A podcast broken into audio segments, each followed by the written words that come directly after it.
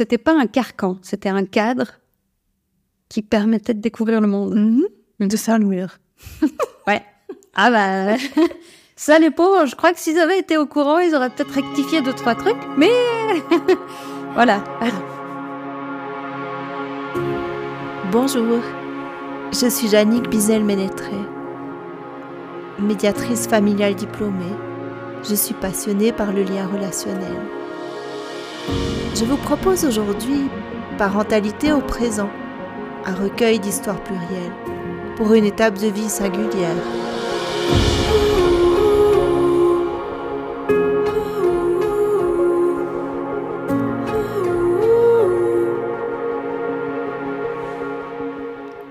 J'ai le plaisir de recevoir aujourd'hui Annick. Bonjour Annick. Bonjour. J'aime bien débuter cet entretien par une question qui est quelle relation entretiens-tu aujourd'hui avec tes parents? Une bonne relation. C'est quoi pour toi une bonne relation? Savoir avoir la distance nécessaire. Ok. tu as quel âge? 32 ans. 32 ans. Et puis euh, cette distance, euh, c'est quoi la distance nécessaire pour toi? Ben, je pense que parents, enfants, autant pour les uns que pour les autres, c'est important de savoir euh, connaître quel est son monde personnel à soi et quel est le monde qu'on partage aussi bien avec les autres qu'avec ses parents. Ok, donc ce que tu es en train de dire, c'est que tu euh, partages euh, pas forcément volontiers ton monde avec tes parents? Alors oui, oui, oui, mais je trouve que, enfin, en tout cas pour moi, c'est important. On a notre monde personnel et le monde qu'on partage avec l'extérieur. Voilà. Et euh, on choisit qu'est-ce qu'on partage avec qui, et des fois, euh, tout partager, ça peut être euh, bon ou pas, aussi bien pour celui qui partage que pour celui qui reçoit. Tu veux nous en dire plus? T'as un exemple ou Je n'ai pas d'exemple qui me viennent comme ça, mais par exemple, alors, euh, je construis un exemple du coup. Euh, des parents qui seraient extrêmement anxieux, par exemple, euh, et puis certaines choses nous arrivent, des choses communes de la vie, hein, voilà. Et en fait, je pense que c'est important d'apprendre à les gérer soi-même pour pas avoir entre guillemets un espèce d'exutoire qui gère à notre place, qui serait nos parents, typiquement, à qui on raconterait tout et tout et tout et tout, et qu'en fait, on oublie d'apprendre à gérer soi-même. Et puis typiquement, si ses parents sont plutôt des gens anxieux, ben en fait, ça va les charger, les charger. Ils vont être toujours en train de se faire mille et une histoires, alors que nous, on avait juste besoin de déposer. Et ça, je trouve ça pas pas optimal, je dirais. Voilà. T'es en train de parler d'autonomie en fait. Ouais. Mhm. Enfin, j'entends l'autonomie, j'entends l'estime de toi. Mhm. Apprendre à se connaître, apprendre Mhm. à. C'est beaucoup en lien avec les émotions aussi, je pense. Si on sait gérer et vivre ses propres émotions, on n'a pas ou moins besoin. C'est important de partager. C'est important d'avoir des gens qui nous écoutent et d'écouter les gens. Mais c'est aussi important de savoir euh, vivre son monde intérieur de manière indépendante. Mhm. Mhm. Et d'avoir finalement l'intuition de savoir avec qui tu peux en parler et, euh, Ouais. et avec qui vaut mieux ne pas en parler. C'est ce que tu disais avant. Mhm. Et finalement, c'est vraiment en lien avec, euh, euh, avec la confiance en soi. Oui. Oui. Puis aussi, bah, justement, la confiance en soi, c'est aussi savoir est-ce que. Comment dire Est-ce que c'est pas une question de justesse ou de faux C'est plus. euh, Ouais, qu'est-ce qui, qu'est-ce qui apporte quoi? Voilà. À qui? À qui et qu'est-ce qui est bon pour moi, en fait. Ça que tu dis, hein. Oui. Qu'est-ce qui est bon pour moi, qu'est-ce qui est bon pour l'autre. Mhm. Oui, c'est le respect de soi et des autres de manière équilibrée. Mhm. Et ça, euh, t'as toujours fonctionné comme ça ou bien t'as eu un déclic à un certain moment? J'ai toujours eu plus tendance à respecter les autres qu'à me respecter moi. Ah. Et ça, tu l'as compris quand? Il y a un an. Ok, c'est la Je trentaine. dirais, euh, C'est ça la- a été une, une progression toujours, euh, une, une douce progression depuis euh, certain nombre d'années. C'est tout un travail. tout un travail qui s'est mis en route il y a longtemps, mais en fait, tu as vraiment fait cette prise de conscience l'année passée. en fait, quand tu dis l'année passée, d'un coup, ça me semble. Ouais, comme une, comme une signature avec moi-même, le contrat. Ah, tu vois, voilà.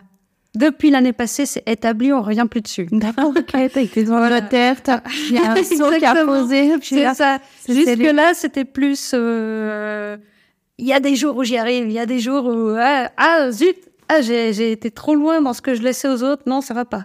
Alors que maintenant, c'est établi. C'est... Voilà. Et qu'est-ce que ça t'apporte d'avoir euh, d'avoir signé ce contrat avec toi-même là depuis Beaucoup de repos. Tu te reposes. Mm-hmm beaucoup de repos, beaucoup de sérénité d'esprit, beaucoup de, beaucoup, aussi surprenant que ça puisse paraître, beaucoup de place pour pouvoir prendre soin des autres réellement. Et, et, plus en fait, parce que j'ai moins besoin, moi, de devoir euh, euh, avoir des phases où je suis pas bien parce qu'il y a trop à gérer, parce que on me surcharge. En fait, tout est en équilibre. Voilà. C'est moi qui fais l'équilibre aussi pour moi-même. C'est toi qui fais l'équilibre pour toi-même. Donc, ça veut dire que quand toi, tu es équilibré à l'intérieur de toi, ça s'équilibre à l'extérieur, c'est ça? Mm-hmm. Mm-hmm. Tout à fait. Et tu as eu des remarques? Ou même pas? Non, parce que j'ai toujours su donner une change. Ah Et en fait, euh, quand, euh, par exemple, j'ai été quelqu'un qui, qui avait beaucoup de problèmes avec la confiance en soi, et en fait, beaucoup de gens qui me connaissent depuis longtemps sont absolument surpris que je leur dise Ah, ça fait plaisir parce que j'ai enfin confiance en moi. Ah bon? Mais comment Mais pourquoi? Donc euh, pour eux, c'était la conviction profonde, euh, entière et solide confiance en moi. Comme quoi, je donnais vraiment bien le. voilà. Faut que je pense à pas trop parler avec les mains. voilà. Je sais pas si c'est clair. Mais bien sûr que c'est clair. Et du coup, comment tu, comment tu te sens euh, Comment tu te sens en fait aujourd'hui? Bien. Sereine, calme. Et la relation avec tes parents, elle a changé grâce à cette, euh, cette prise de conscience ou bien Oui, parce que comment dire bah, ça rentre dans le cadre de je fais ce qui est bon pour moi, je ne me laisse plus faire, euh, je fixe mes limites, je fixe les limites que je donne, que j'offre ou que je refuse aux autres. Donc forcément, bah, la relation avec mes parents, elle a changé. Elle a changé comment? T'arrives à, à, à, la, à le percevoir, à le nommer? J'ai un profond respect pour mes parents, un amour profond, beaucoup d'estime. C'est vraiment des gens très bien. Et je pense que, aussi bien pour eux que pour moi, c'est important. J'ai pas envie de les appeler, je les appelle pas. Ouais. Mais si je veux pas répondre, je réponds pas. Hmm. de même de leur côté. Hmm. Voilà, on est tous des adultes responsables avec nos vies propres et euh, on respecte nos vies euh, différenciées. Et du coup, tu as pu en parler avec eux? Ou tu même pas eu besoin d'en parler? Ça s'est fait euh, naturellement Ouais. Parce que quand c'était pas comme ça, c'était comment? Alors, euh, on a eu. J'ai pas une vie. ou j'ai une vie, plutôt. J'ai une vie qui est. qu'on pourrait pas définir de commun, ça veut rien dire pour moi, mais de normal, euh, banal, pour moi, voilà, plus.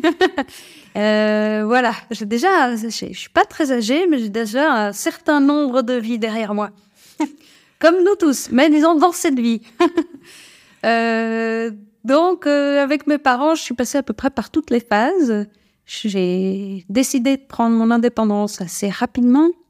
Avec quel âge? Hmm, Je pense que pour moi, à 12 ans, c'était déjà clair qu'il fallait que je trouve le moyen d'être indépendante.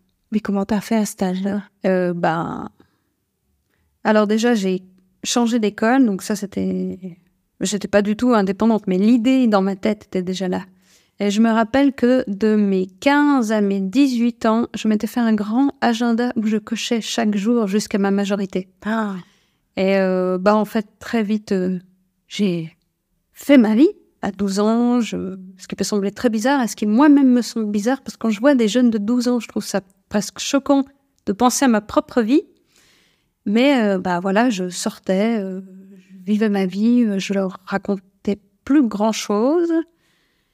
Euh, J'avais besoin de mon monde à moi. Et euh, à, ah ouais, 14 ans, je, pouvais faire le tour de la Suisse sans les mettre au courant.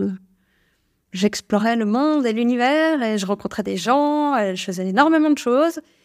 De nouveau, sans les mettre au courant. Et dès que j'ai pu, euh, bah, je suis partie. À 18 ans, donc. Hum. Euh, disons, euh, c'est un peu compliqué parce qu'au début, je faisais beaucoup le mur. voilà. Euh, ce que je leur ai dit que très récemment. Parce qu'ils s'en étaient pas rendus compte. non, Sérieux? Non, jamais. Donc en fait, c'est pour ça que je dis j'avais ma vie. Euh, je partais très tôt. En fait, je partais très tôt ou très tard, ça dépend comment on voit. Mais disons très tôt dans le nouveau jour, je rentrais très tôt euh, dans le même matin. enfin voilà, exploration. Euh, et puis après, j'ai très vite plus été dans la même ville où je vivais parce qu'on vivait dans un petit village et puis du coup je devais aller dans la grande ville pour aller à l'école. Euh, et puis en fait, bah, je rentrais tard le soir, je partais tôt le matin. Puis après, j'ai commencé à aller dans une autre ville, et puis j'ai rencontré d'autres gens, et puis ils connaissaient pas mes amis. euh, Enfin, voilà.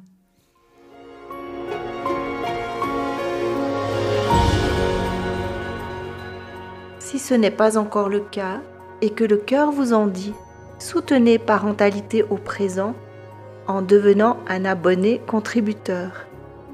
Ainsi, vous recevrez un nouvel épisode toutes les semaines et accéderez à l'espace de discussion où nous échangeons autour des divers thèmes abordés avec mes invités. Rendez-vous sur parentalitéauprésent.com pour en savoir plus.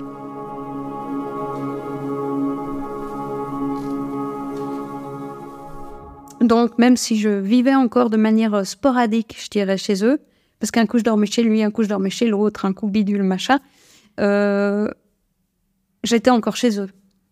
Dès que j'ai pu, je suis partie. Mais en fait, ils réagissaient pas, ils essayaient pas de te mettre des limites ou. euh,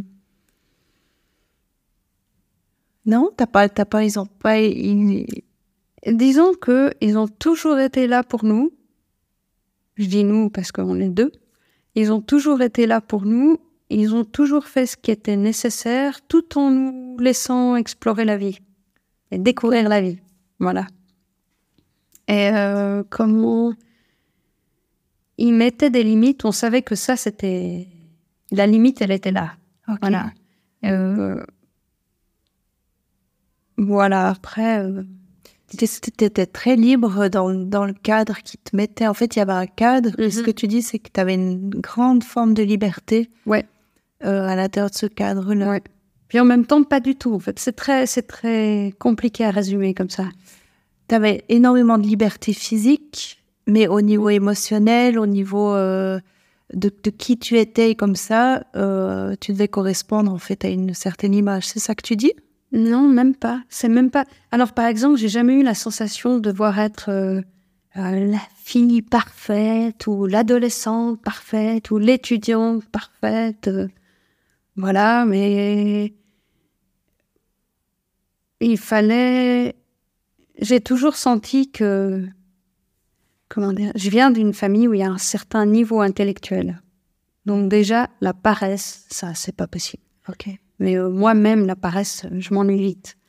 Euh, c'est important de prendre du temps pour, euh, pour débrancher le cerveau, entre guillemets.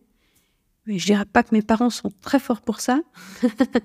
Euh, on a toujours eu le droit de jouer comme enfant, d'aller à l'extérieur, de- d'avoir un monde créatif et beaucoup d'imagination, voilà. Mais en même temps, c'était très contraignant. C'est très difficile à.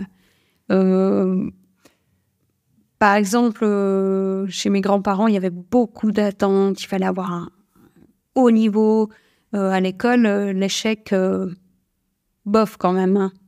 Voilà. Donc, je pouvais être très libre, faire tout ce que je voulais, mais il fallait quand même assurer derrière. Hmm. Voilà. Il y avait quand même une pression. Ouais, dans un certain sens. Après, bah, ils ont jamais laissé les gens. Comment dire Si quelqu'un me disait du mal, ils ont jamais laissé couler. Et Quelqu'un, ouais, toujours. Et quelqu'un qui nous fait du mal, d'une, de quelque manière que ce soit, ça ne va pas. Hmm. Et aussi, ils nous ont appris à pas accepter et à pas avoir l'impression que c'était ok. Normal. Voilà. Ouais. Mais ça, ça aide beaucoup dans la vie. C'est une sacrée richesse. Mhm. Vraiment.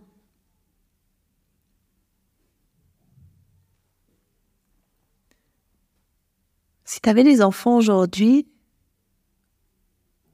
tu, euh, tu ferais comment avec eux par rapport à ce que tu racontes là? Euh, Si aujourd'hui tu avais des ados à la maison Ah, on passe aux ados directement. Ouais, directement. Ah oui. Oui, parce que tu me causes de la partie ado, donc euh, ça peut être bébé, Euh, c'est comme tu, comme tu veux. Alors, des adolescents, il faudrait voir euh, qu'est-ce qu'ils ont comme caractère? Qu'est-ce que ça t'évoque en fait dans ce que tu, ce que tu racontes là? Qu'est-ce que ça t'évoque euh, Est-ce que tu est-ce que tu t'agirais de la même manière avec tes enfants? Ce serait pas possible parce que mes parents m'ont eu très jeune. Donc, en fait, déjà. Tu penses que c'était un peu lié à leur jeune âge, euh, le, le fait que tu aies eu toute cette liberté de faire le mur, qu'ils ne se soient pas rendus compte? Non, je pense pas. Parce que moi, j'avais. Tous mes petits copains avaient des, des parents. Petits copains, petites copines. hein. Les règles Tes amis, en fait. Voilà. euh, avaient des parents beaucoup plus âgés qui étaient peut-être des fois moins permissifs, mais euh, je les trouvais pas plus heureux que moi, hein, j'entends, je les trouvais pas plus heureux. Ces, ces amis, amis, euh, et... Ouais, je... c'était vraiment pas la même éduca- éducation. Mais par exemple, moi, mes parents étaient plus permissifs, mais on se devait de se cultiver, de découvrir des choses, d'être dans la curiosité, de toujours apprendre, de voilà. Alors que j'avais des amis, il fallait qu'ils soient tout leur chambre bien rangée. Chez nous aussi, il fallait que la chambre soit bien rangée, mais bien rangée, euh, tout bien faire, tout nickel. Mais après, ce qu'on leur apportait pour eux-mêmes, c'était assez pauvre. D'accord, ok. Alors que moi, j'ai une éducation ultra. je connais absolument tous les codes étiquettes. Voilà, je peux me tenir dans à peu près n'importe quel milieu. Et ça, c'était très important. Euh, je sais m'exprimer. Voilà. Et en même temps, il fallait être ouvert d'esprit. Voilà. Donc, c'était pas un carcan, c'était un cadre qui permettait de découvrir le monde. Mhm. De ça, le mur. Ouais. Ah bah. Ça, les pauvres, je crois que s'ils avaient été au courant, ils auraient peut-être rectifié deux, trois trucs, mais. voilà. Alors, Ils ont réagi comment quand ils ont appris ça euh, dernièrement? Alors, en fait, ils ont appris euh, étape par étape. Quand j'avais, je crois, euh, 15 ans, ils ont déjà découvert différentes choses. Et c'est là qu'ils ont été très intelligents. C'est qu'en fait, ils m'ont dit simplement, bah écoute, on voit que tu vas bien. Euh, on voit que euh, À l'école, ça se passe bien hein ça se passe bien. On voit que émotionnellement, il nous semble que ça va bien, si ce n'est que même ça va mieux. Alors, bah si. Euh, ouais, on n'a rien à dire. Donc, du coup, tu as arrêté de faire le mur, puis tu as commencé à passer par la porte ou, Ouais. euh, Parce que tu disais que. euh, Donc là, tu as commencé à les mettre au courant de tes, de tes allées et venues ou même pas? Bonne question. Il, me- il me semble, oui, il me semble qu'à ce moment-là, j'étais beaucoup plus euh, libre, euh, tout en gardant euh, ça, j'ai le droit de le dire, ça, j'ai pas envie de le dire. euh, Ok. je sors. Ouais. Tu vas où? Je sors. Voilà. Alors je leur disais quand même, ah, je suis plutôt par là-bas, par là-bas. Mais euh, voilà, c'est aussi, euh, j'ai trouvé très intelligent de leur part et très bien de, c'est pas le principe du parent, ah, je t'interdis, ah, mais comment t'as fait le... Non, tu vas bien, tu es quelqu'un d'intelligent, tu es quelqu'un qu'on voit épanoui. Euh, on voit que quand on discute avec toi, il y a une richesse de discours et de dialogue et de recherche du monde. Il t'en fait confiance. Ouais. Mhm.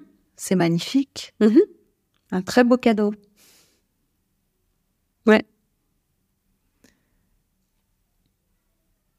Vraiment. Et comment tu ferais toi aujourd'hui avec des enfants? Qu'est-ce que tu modifierais par rapport à ce que tu as reçu? Parce qu'avant tu disais, je suis quand même passée par plusieurs phases avec mes parents, ça a été quand même Je pense que euh, j'ai déjà modifié ce que je voulais modifier en fait. Dans le sens où ils m'ont eu très jeune et je sais que si j'avais eu un enfant au même âge qu'eux, eh ben, j'aurais pas eu le temps de faire tout le travail que j'ai fait sur moi-même. Donc ils avaient 20 ans quand ils t'ont eu bien. Et maintenant, je sais que quand je me vois, quand j'avais 20 ans, Mm. ah ben, je, je suis absolument plus la même personne. Enfin, la souche de base est la même. Mais euh, j'ai fait évoluer. voilà. Il y a eu des lagages, Ouais. Ouais, ou de l'enrichissement. l'enrichissement. Ça dépend de quel côté on regarde. Et laguer, ça permet parfois de pousser plus haut. Et... Voilà. Avec euh, des feuilles plus richement gardées. Donc, euh, comment je ferais avec euh, des adolescents maintenant? Je pense que l'adolescence, c'est beaucoup. euh, on découvre aussi quelles sont les limites du nous-mêmes. Voilà. C'est la prise d'indépendance, c'est. On commence à battre frénétiquement des ailes pour essayer de s'envoler. Ça marche une fois sur deux. on déploie beaucoup d'efforts des fois pour pas grand-chose, mais on est obligé de battre très fort des ailes. donc, euh, donc, je pense que en amont de ça, il faut, il faut donner de la culture, de la, de la richesse d'esprit. Il faut montrer le monde et tout ce que ça implique et tout ce que ça implique comme diversité, puis comme, comme euh, il faut montrer aussi le bon et le moins bon et le mal et leur permettre de découvrir par eux-mêmes pourquoi ça c'est bon et ça c'est mal. Parce que juste pas leur donner des choses toutes gobées dans la bouche en permanence en fait. Parce que sinon ils vont arriver à l'adolescence bombardés d'hormones et de tout ce que le monde implique à l'adolescence en n'ayant pas appris à discerner qu'est-ce qui est juste ou pas pour eux Mm. Et euh, pour les autres aussi. Et leur apprendre, euh, leur apprendre comment on apprend et que apprendre toute sa vie c'est important. Voilà. Et euh, ouais, pour moi c'est ça les richesses de la vie. C'est la conscience, en fait. Tu Mhm. parles de la conscience, euh, développer la conscience, la pédagogie par, Ouais. mm, par l'apprentissage. Et aussi leur apprendre comment on comprend les limites et pourquoi il y en a à certains endroits. Après, essayer de passer un peu, c'est normal. Mais je pense que c'est aussi important en tant que parent de pas laisser couler indéfiniment parce qu'au bout d'un moment, c'est aussi, pour moi, c'est comme une impression de, en fait, concrètement, ce qui t'arrive, ça me passe, mais alors, mais c'est même pas comme de l'eau sur les plumes d'un canard. C'est- l'inexistence totale. Et je trouve que mettre des limites, expliquer, euh, discuter, c'est aussi montrer son intérêt. C'est être contenant. Ouais. Oui. Mm. Contenant sans être enfermant. Voilà. Ouais. Et puis euh, aussi de dire, bah, je, je suis un contenant, mais d'une personne en- qui est en plein changement. Donc peut-être que soit je peux ne pas m'être rendu compte que le contenant était trop grand, Ouais. Soit qu'il était au contraire trop petit. Ouais, oui. Et moi, mon travail, c'est aussi de m'adapter en fonction. C'est comme l'utérus, en fait, Oui. dans la grossesse. Oui, voilà. Ouais. Et en fait, euh, l'utérus, euh, le, le ventre euh, de la femme enceinte est ferme et bienveillant parce qu'il grandit au fur et à mesure que le bébé a besoin d'espace. Ben oui. Donc, ça serait ça. Mhm. Je pense que c'est une adaptation quotidienne. Mm. Voilà. Et si on veut être trop rigide et dans l'incapacité d'adaptation, ça mène jamais rien de bon. Finalement, c'est la même chose pour soi. Mhm. Ouais. Ce qui est bon aujourd'hui pour moi, peut-être que demain, ça sera différent. Et euh, cette mouvance perpétuelle euh, que nous vivons. Mhm. Et euh, aussi, je pense que c'est important de jamais, comment dire, l'acquis. Il y a des choses acquises, on a compris, ok. Et je pense que c'est important quand même de jamais s'asseoir sur l'acquis. Toujours euh, se dire, Hum, peut-être que là, je pourrais apprendre quelque chose d'autre. ah, peut-être qu'il y a une petite nuance qui ferait toute la différence. Mais si on reste sur l'acquis de dire, ah non, mais ça, j'ai compris, j'ai compris ce qui était bon pour moi. Euh, voilà. Ça continue d'avancer dans la vie. Hein. Mhm, mhm. Ouais. Il y a un mouvement per- perpétuel Ouais. que tu es en train de, de décrire et Mhm. euh, continue d'avancer, continue d'apprendre ce que tu disais avant. Ouais. Arriver à toujours, c'est pas facile tous les jours, mais faire en sorte de maintenir le recul face à soi-même pour pouvoir s'observer de loin, en guillemets, de voir euh, aussi par rapport. C'est un peu difficile à décrire comme ça, mais il y a nous au centre, et en fait, il y a des choses qui nous arrivent dessus, qu'on prend de plein fouet, et d'avoir la capacité de faire un pas en arrière des fois pour voir Pour observer. quel effet ça a sur nous concrètement, sans vivre l'émotion instantanément. Mm. Ou après avoir vécu l'émotion, de se dire, OK, là, qu'est-ce qui s'est passé Pourquoi Enfin, voilà. En fait, tu es en train de parler de la présence. Quand on est présent, on peut être conscient, on peut donner une réponse à, à ce qui est. Quand on n'est pas conscient, on est tout de suite dans la réaction. L'impulsivité. Voilà. Et ou l'enthousiasme. Ou l'enthousiasme. Donc, tout ça, euh, c'est bien. C'est ce qui détermine le vivant aussi. Hein. Les émotions fortes, c'est important aussi. Euh, moi, je suis pas pour être toujours dans la zénitude absolue, toujours dans le maintien de soi. Qu'au bout d'un moment, on pète les plombs, c'est pas possible. Il y a des caractères aussi. Hein. Je pense que c'est important aussi de savoir se mesurer et de pas toujours être dans l'extrémité Mhm. d'émotions fortes, de se dire ah attention, Il y a là un je, truc. je redescends un peu, voilà. Mhm. C'est possible pour toi d'être un bon parent? Je pense que tous les parents qui font de leur mieux, quelque part, sont des bons parents. Euh, Ça veut dire quoi, en fait, bah, qu'être un bon parent ne dépend pas uniquement du parent, ça dépend aussi de l'enfant. Il y a- il y a deux choses dans l'équation, c'est un binôme. Donc, euh, il y a des parents qui font de leur mieux et des enfants qui, eux, ne font rien du tout. Mais c'est des enfants, c'est pas leur faute. hein. Euh, mais euh, pour moi, être un bon parent, c'est c'est juste avoir envie d'être un bon parent Mhm. et de faire en sorte d'essayer. D'essayer, hein Vraiment. Vraiment et sincèrement. Voilà. Et de se remettre en question, d'avoir le recul sur soi-même, tout ce que je viens de dire avant. Mais euh, voilà, je crois que il n'y a pas de remède miracle. Et en fait, on rejoint tes phrases du début où tu disais que c'était vraiment très important que les enfants aient leur vie Mm. et que les parents aient leur vie et puis qu'il y ait une distance qui soit... euh, euh, que la distance, en fait, elle est nécessaire entre la vie des enfants et la vie des parents. Mhm. Oui, puis les bons parents, ce que je remarque aussi, c'est que les enfants sont aussi épanouis quand les parents sont épanouis. Mm. Être un bon parent, c'est être une bonne personne, être une bonne personne qui fait en sorte qu'une autre personne, parce que les enfants c'est des personnes, hein, que être humain, pas personne, être humain, qu'un autre être humain aille bien, comme on fait en sorte que tous les autres êtres humains aillent bien. Mm. Voilà. Un peu la bienveillance, en fait. Ouais, D'être lié avec, avec le cœur. Voilà. Quand on est relié avec notre cœur, on va être... euh, on va forcément euh, accepter beaucoup plus facilement les différences qu'il y Mhm. aura de, de toute façon euh, Voilà. avec les autres, que ce soit ça. nos enfants ou les autres.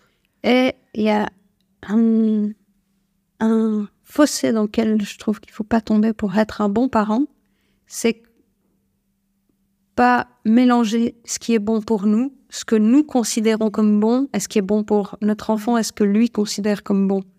Parce que un exemple totalement bateau, euh, euh, des parents euh, super. Alors l'exemple le plus, le, pire exemple en fait, des parents qui seraient ultra hippies, super dans le contact, waouh waouh waouh. Et en fait là leur fils leur dit ou leur fille leur dit, moi je vais être un, un militaire ou moi j'adore faire de la mécanique de précision, j'aimerais avoir des voitures de compétition. Euh, je vais être conducteur de Formule 1. Ah bah c'est sûr que bilan carbone, c'est nul. Mais à quel niveau c'est bien pour lui? À quel niveau c'est bien pour les autres? À quel niveau ça va lui permettre d'être lui épanoui À quel niveau ça va lui permettre d'être en accord avec le monde qui l'entoure? L'exemple est vraiment énorme, mais c'est pour dire en fait des fois ce qui est bon pour nous, pas forcément. Et ça ne veut pas forcément dire que ce que notre enfant nous, ce dont il nous parle est mauvais. Voilà, fondamentalement. Alors, qu'est-ce qu'il faut retenir dans ce que tu nous racontes là? Si j'arrive à me rappeler de tout ce que je viens de dire. Si je devais résumer en un mot, euh, si tu devais donner un conseil à ceux qui nous écoutent, ça serait quoi?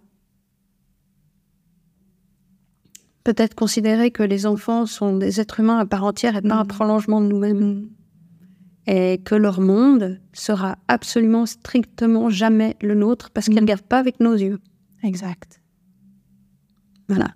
Et puis qu'ils n'ont pas le même cœur non plus qui bat dans leur poitrine. Et pas la même expérience de vie, même si on a l'impression qu'on partage absolument tout ce qu'ils vivent jusqu'à leur indépendance, et eh ben en fait, pas du tout. Mm. Et jamais. Et euh, on pourra, alors qu'il pleure et qu'il a six mois, on n'a aucune idée de ce qu'il est en train de ressentir. Mm. Mm. Donc son monde est déjà totalement différent du nôtre. Tu es en train de parler euh, d'humilité en fait, de rester humble, devant le monde de l'autre. Et de le respecter. Et de le respecter. Oui. Merci Annick.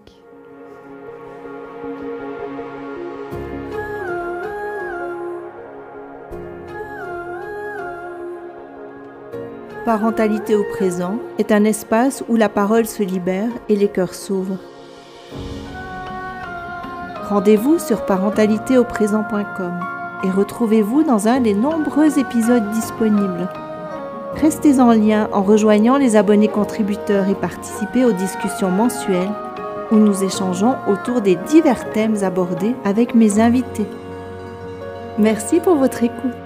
Je me réjouis de vous retrouver la semaine prochaine.